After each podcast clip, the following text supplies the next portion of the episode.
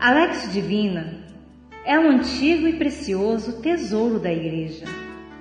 Desde os primeiros séculos, nossos santos e santas nos ensinaram a iluminar a vida com a palavra por meio da Lex Divina. Ela possui quatro degraus em direção a Deus. O primeiro degrau é a leitura da palavra, o segundo é a meditação, o terceiro, a oração e o quarto, a contemplação. Manda teus anjos sobre nós e abençoa todos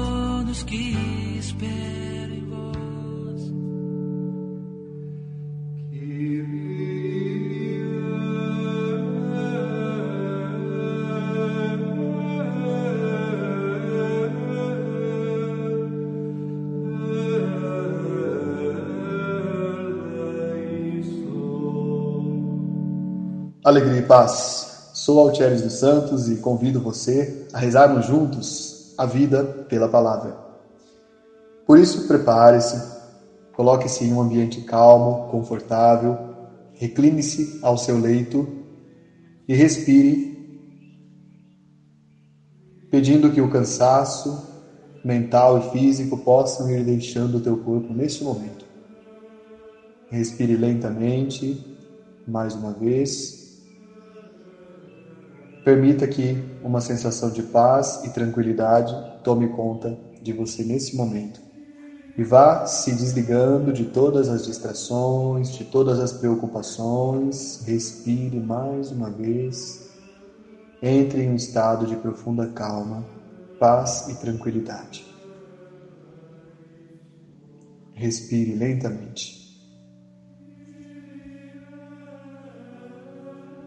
Vá se desfazendo de tudo aquilo que ocupou a tua mente hoje, todos os trabalhos que você precisou realizar, todas as preocupações que você acabou assumindo. Vá se desligando de tudo isso e experimentando uma sensação de profunda paz, de profundo descanso.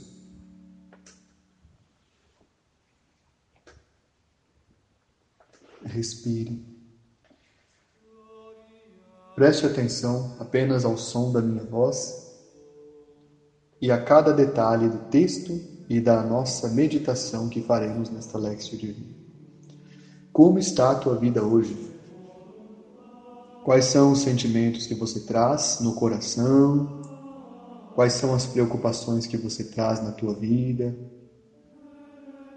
Quais são as alegrias que você experimentou nesse dia? Talvez alguma decepção.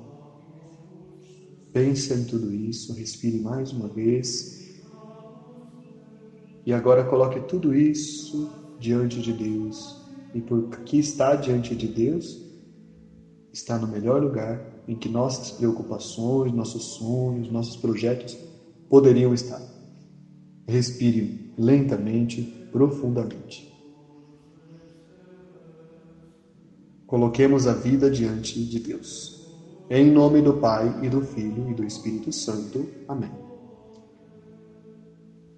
Divino Espírito Santo, Senhor e nosso Deus, nós vos agradecemos por todos os dias em que nós estamos nesta terra, onde nós nascemos, onde nós estamos aprendendo e onde nós estamos fazendo bem a todas as pessoas.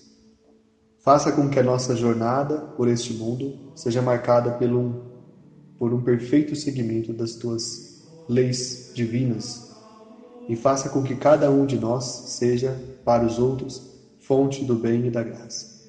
Tudo isso nós vos pedimos, a vós que viveis e reinais com o Pai e o Filho na eternidade dos séculos. Amém. Hoje nós continuamos rezando com a história de Sansão. E nos ilumina, Alexio Divina, o texto sagrado que está no livro de Juízes, capítulo 13, versículos 15 a 20. Juízes, capítulo 13, versículos 15 a 20, que é uma continuação do texto que rezamos anteriormente. Disse então Manoé ao anjo de Yahvé: Permite que te detenhamos e te ofereçamos um cabrito.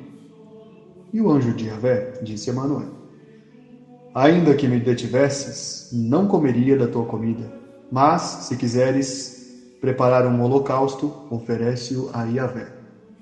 Porque Manoé ignorava que era o anjo de Deus. Manoé disse então ao anjo: Qual é o teu nome, para que assim que se cumprir a tua palavra, possamos prestar-te homenagem? O anjo de Yahvé lhe respondeu: Por que perguntas meu nome? Ele é maravilhoso. Então Manoé tomou o cabrito com a oblação e no rochedo o ofereceu em holocausto a Yahvé, que realiza coisas maravilhosas. Manoé e sua mulher observavam. Ora, subindo a chama do altar para o céu, o anjo de Yahvé subiu na chama do altar sob os olhos de Manoé e de sua mulher, e eles caíram com o rosto por terra. Respire lentamente, mais uma vez, para que nós passemos juntos ao segundo degrau da nossa Lexio Divina, a meditação. A Sagrada Escritura, escrita com redação humana, possui, é claro, referências humanas que as pessoas entendem inclusive com algumas situações que podemos hoje julgar como reprováveis. Alguns que não entendem o sentido da Sagrada Escritura podem se ressentir pelo fato de que ela, às vezes, apresenta episódios que nada têm de sagrado ou divino. Pois bem, volto a repetir. A Bíblia foi escrita com redação humana, por isso conta em seus capítulos com sentimentos e ações bem humanas. Apesar de ter redação feita por pessoas comuns, como você e eu, com sentimentos próprios a pessoas de várias procedências, a Bíblia tem definitivamente uma inspiração divina. Cada capítulo pode trazer um ensinamento espiritual se for lido de acordo com o que a Igreja Católica e apenas a Igreja Católica ensina pois a Bíblia, em sua forma completa, isto é, o Antigo Testamento judaico e o Novo Testamento dos discípulos de Jesus, é uma criação católica.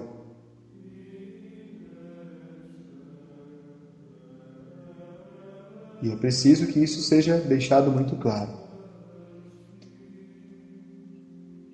A razão pela qual a igreja está na origem da Bíblia é que a conclusão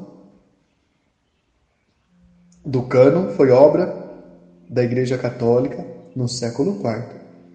O Antigo Testamento judaico havia sido fechado cerca de 300 anos antes de Cristo nascer.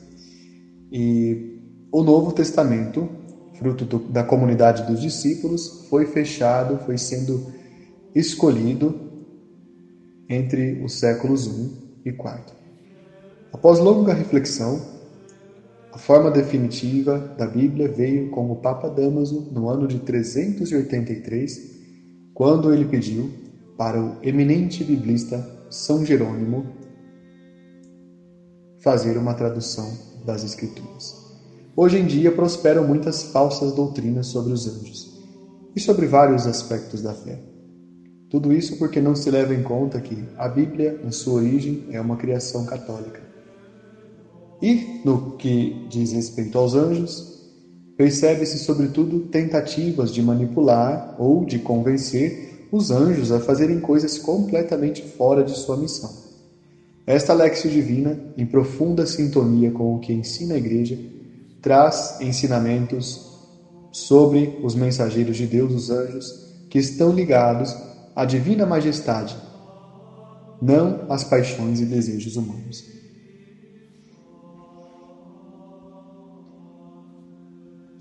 Você já teve a experiência de receber em tua casa um visitante inesperado? Isso já aconteceu alguma vez com você? Isso era mais comum há pouco tempo atrás, quando ainda não estávamos conectados às tecnologias e uma pessoa chegava sem aviso prévio.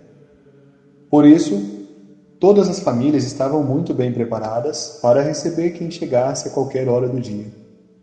Em toda a história do nosso povo, receber bem um visitante sempre foi um valor. Receber bem uma visita é bíblico. A família de Sansão recebeu em um belo dia uma visita inesperada e tratou a esta visita muito bem, mesmo sem saber quem era. Manoé e sua esposa não sabiam o que fazer para agradar ao anjo de Deus. Então, o pai daquela família rapidamente se propôs a oferecer um cabrito ao recém-chegado. A distância, no tempo, no espaço e na cultura, não nos permite saber. Mas um cabrito era uma pequena fortuna naquele território semidesértico. Isso mostra o respeito que aquela família teve com um visitante sem ter intenção nenhuma de tirar proveito dele ou de obter algum favor. Ao contrário, é o anjo que traz uma bênção a eles. Hoje em dia, nossa sociedade ficou asfixiada pelo egoísmo e pela desconfiança, e nem sempre recebemos bem as pessoas que chegam em nossas vidas. Mas a questão mais importante é outra.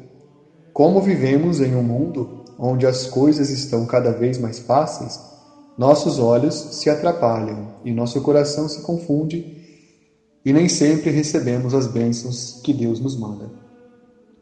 Quantas oportunidades, Quantas amizades, quantas situações abençoadas você já perdeu em tua vida? Sobretudo quando se é mais jovem e se tem menos experiência, é que se deixa escapar as bênçãos que fariam toda a diferença por todo o resto da nossa história. Contudo, o que este texto também pode ensinar é que não precisa lamentar o que passou, mas que você pode pedir a Deus clareza para que os teus olhos vejam e o teu coração sinta quando uma bênção chegar até tua vida num destes dias. Qual a bênção que você deseja para a tua vida nesse tempo? O que você gostaria, o que você precisa pedir a Deus nesse tempo?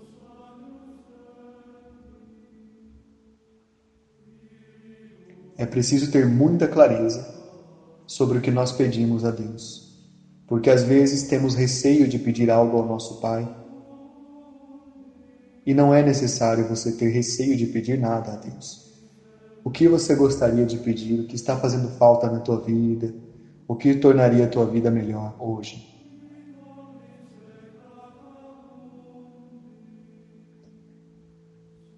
Respire mais uma vez, lentamente.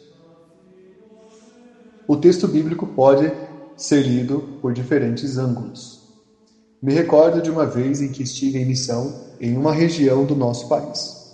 As residências eram muito simples e as pessoas muito humildes. Eu visitava casa por casa para conversar com cada família e rezar pedindo a bênção para aquele lar. Quase ao fim da missão, numa das últimas casas, que por sinal era a mais simples, feita de argila, com o chão de terra batida e coberta com sapê, ao me despedir da mãe daquela família, que tão bem havia me recebido, ela me disse: Moço, espere. Eu fiquei muito honrada com a tua visita e ninguém sai da minha casa sem levar nada. Eu sou muito pobre, mas quero que o Senhor leve estes ovos que minha galinha mais bonita colocou, porque se o Senhor colocar em um ninho, vai ter galinhas boas iguais a esta que eu tenho. Na verdade, a galinha mais bonita que ela disse era a única que ela possuía. E claro, era um animal cuidado com carinho por todas aquelas pessoas. E seus ovos eram verdadeiros tesouros que eles recebiam todos os dias. Eu não queria levar os ovos porque poderia fazer falta na alimentação daquelas crianças. Mas, diante da insistência daquela senhora que tão bem me recebeu, para não ferir a delicadeza daquela hospitalidade que eu raramente experimentei em um palácio, eu aceitei aquele presente. E ela se sentiu feliz por isso. Isso me ensinou que os verdadeiros palácios que podem existir estão nos nossos corações. Não são as construções de mármore, vidro e pedra, que podem até impressionar os olhos, mas que no fim das contas são construções sem vida. Aquele coração afetuoso que me recebeu, certamente me recebeu como se recebe uma presença de Deus, mas, curiosamente, quem recebeu a visita de Deus naquela casa fui eu, com aqueles olhos, aquelas mãos, aquela gentileza, aquela dignidade. Muitas vezes a nossa espiritualidade nos ensina que nós devemos ser anjos para a vida das pessoas. Anjos no sentido de sermos mensageiros de boas coisas. Mas quase nunca nós refletimos que nós podemos e nós recebemos com frequência, nós podemos e recebemos bênçãos inesperadas de encontros inesperados. O encontro que eu tive com aquela senhora que foi anjo para a minha vida, foi tão inesperado quanto o encontro dos pais de Sansão com o anjo de Deus. Nos dois encontros, houve uma bênção e houve uma promessa de felicidade. A bênção e a promessa de felicidade daquele casal, que são os pais de Sansão, é claro, estava relacionada à chegada daquele menino ao mundo. A bênção e a felicidade que aquela senhora me ofereceu estavam relacionados à descoberta de o quanto pode ser generosa uma pessoa que tem os olhos fixos em Deus. Até hoje eu me recordo daquela senhora nas minhas orações, já se passaram muitos anos, mas aquela foi uma visita de um anjo de Deus na minha vida. Porque me ensinou que nós somos verdadeiramente ricos de tantas coisas e pobres de generosidade, e que isso é o que faz o desequilíbrio acontecer no nosso coração. Deus usou de forma benevolente e sábia aquelas palavras daquela mãe daquela família. Respire lentamente. Os anjos estão ao teu redor desde que você chegou a este mundo e vão te acompanhar todos os dias até quando você deixar esta realidade em direção ao coração de Deus. A sagrada doutrina católica ensina que desde o seu começo até a morte, a vida humana é acompanhada pela sua assistência e intercessão. Cada fiel tem a seu lado um anjo como protetor e pastor para o guiar na vida. Desde este mundo, a vida cristã participa pela fé na sociedade bem-aventurada dos anjos e dos homens, unidos em Deus. Assim nos ensina o Catecismo da Igreja Católica, no seu número 336. Mas os anjos não pensam ou agem como nós, pois são seres puramente espirituais. Por não estarem presos aos sentidos do corpo humano, eles não são influenciados por eles, e por não estarem limitados pelas condições materiais, eles não sentem fome, sede, frio, calor, cansaço ou desânimo. Por isto, o pensamento deles é claro e límpido e eles veem em profundidade o que nós aprendemos a ver depois de muito custo, de muitas quedas, mesmo que as pessoas nos alertem de que estamos indo na direção errada. O tema dos anjos é assunto muito apreciado por grupos esotéricos e por outras religiões, mas quase sempre tratando aos anjos de forma supersticiosa, como se fossem uma espécie de duende ou de trevo de quatro folhas. Fazem algo muito errado, que é oferecer simpatias para pedir que os anjos deem este ou aquele benefício material, ou tragam sorte em negócios financeiros, ou tragam de volta a pessoa amada, entre outras situações acham que podem comprar os serviços angélicos ou podem influenciar o que os mensageiros de Deus pensam ou fazem. Os anjos não estão ligados a nenhuma destas crendices ou superstições. Eles estão ligados a Deus. Quando o pai de Sansão, Manoé, quis oferecer uma refeição ao anjo em sinal de hospitalidade, o anjo educadamente recusou e pediu que fosse oferecido a Deus. O anjo reconhece que Deus está acima de tudo, Deus está à nossa frente. A preferência em nossa vida deve ser sempre de Deus. Ora, Preste atenção. O que você tem de nobre, de bom, de belo e de verdadeiro deve ser sempre oferecido a Deus, deve ser colocado a serviço de Deus, deve ser orientado pelos ensinamentos de Deus.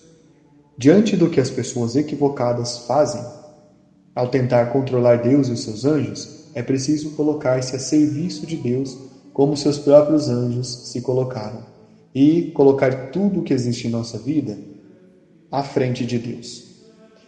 Os anjos não estão em idade celeste. Por isso é que quando Manoé pergunta ao anjo qual o seu nome, ele não diz, mas avisa que seu nome é maravilhoso. Ou seja, o anjo não estava dizendo que ele era maravilhoso.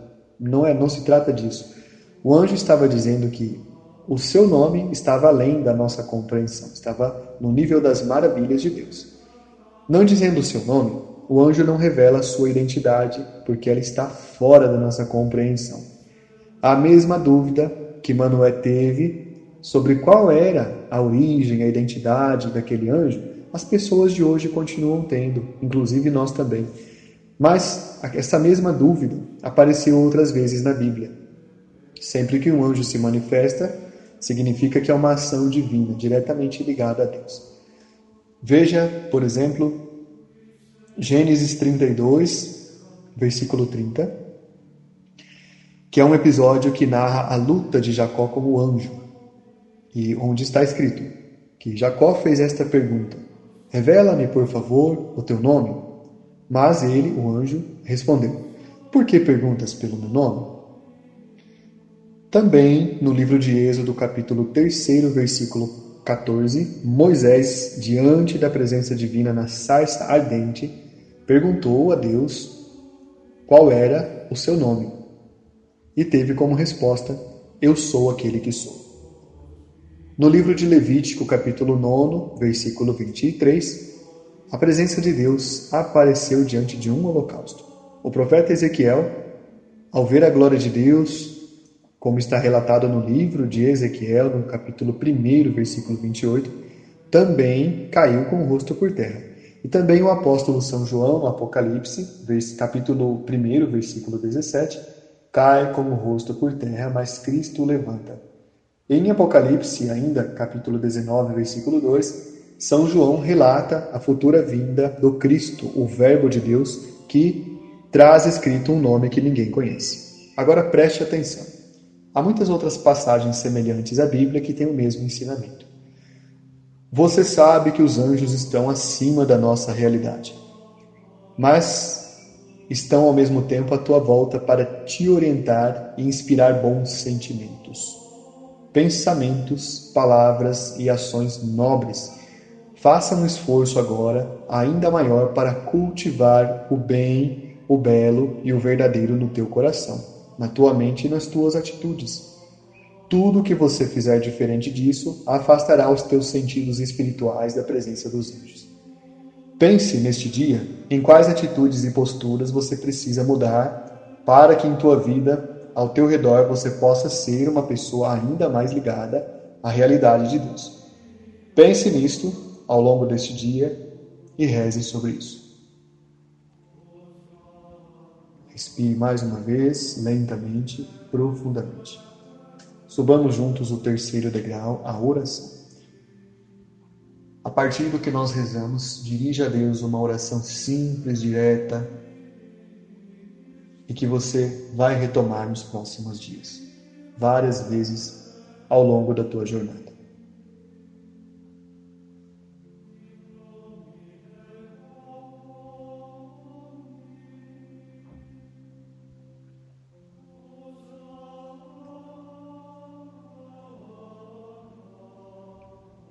Respire mais uma vez. Contemplação. Imagine que você está em uma grande e bela igreja. É uma verdadeira catedral. E suas torres sobem muito alto, ultrapassando as nuvens. Esta catedral está sobre uma montanha com um belo jardim ao seu redor. O sol bate no alto das torres onde estão os crucifixos, onde também estão os sinos, os relógios, e eles, esse raio de sol se espalha ao redor em múltiplas cores. É, é refletido nas vitrais que a catedral possui e também pelas suas paredes claras. Imagine que você está diante desta grande catedral, nesta montanha. De alguma forma você sabe que todas as pessoas que você ama estão nesta catedral. Por isso, suba as escadarias, degrau por degrau. E à medida em que você vai se aproximando do alto, sinta o teu corpo ficar leve e a tua mente ficar descansada. Você se sente muito bem. Toque com as duas mãos as altas portas desta catedral enquanto os sinos estão soando levemente. Essas portas são muito altas e muito pesadas, mas quando você coloca as duas mãos sobre elas, as duas portas se abrem e você entra neste templo. Pássaros de todas as cores voam dentro da catedral, harmoniosamente cantando. Há muitas pessoas participando de uma divina liturgia e lá na frente você observa um sacerdote incensando o presbitério. Você caminha e percebe que os, o piso desta catedral é feito por todas as belas pedras polidas que existem no mundo. E percebe que o seu teto, a sua cúpula, possuem pinturas muito vivas e muito bonitas. Nesta catedral há anjos que estão ao redor do altar. E à medida em que você se aproxima do altar onde o sacerdote está incensando o presbitério, você se recorda da leitura do sacrifício que fez o pai de Sansão e também de que o anjo subiu para junto de Deus naquela chama, naquela fumaça. E à medida em que a fumaça do turíbulo, desse incenso, vai subindo para Deus, você também sente que a tua vida está sendo ligada ao coração de Deus. Todas as vezes em que você vê um sacerdote incensando o altar, você sentirá uma profunda paz e alegria, pois saberá que com o incenso que sobe aos céus, as nossas orações, as nossas vidas também sobem e se ligam ao coração do nosso Pai. Respire lentamente mais uma vez. Veja o sacerdote incensando o altar Sinta o perfume do incenso, o som do turíbulo com as suas correntes. Experimente uma sensação de profunda paz e tranquilidade. Preserve esta sensação pelos próximos dias e faça boas coisas para que os anjos estejam sempre ao teu redor. Glória ao Pai, ao Filho e ao Espírito Santo, como era no princípio, agora e sempre. Amém. Anjos guardiões, vós a quem Deus em sua infinita misericórdia permite velar pelos homens, sede meus protetores nas provas de minha vida terrestre. Dai-me a força, a coragem e a fé. Inspirai-me tudo que é bom e afastai-me de todo o mal. Que vossa doce influência penetre minha alma. Fazei com que eu sinta que um amigo devotado está perto de mim, que vê meus sofrimentos e se sente feliz com minhas alegrias. E vós, meu bom anjo, não me abandoneis. Tenho a necessidade de toda a vossa proteção para suportar com fé e amor as provas que devo superar e vencer. Amém. Por intercessão dos santos anjos, abençoe-nos Deus eterno e todo-poderoso, Pai e Filho e Espírito Santo. Amém. Compartilhe com as pessoas que você ama esta palavra que vem do alto. Louvado seja nosso Senhor Jesus Cristo para sempre seja louvado. Manda teus anjos sobre nós e abençoa todos que esperem em vós. Manda teus anjos para nos ensinar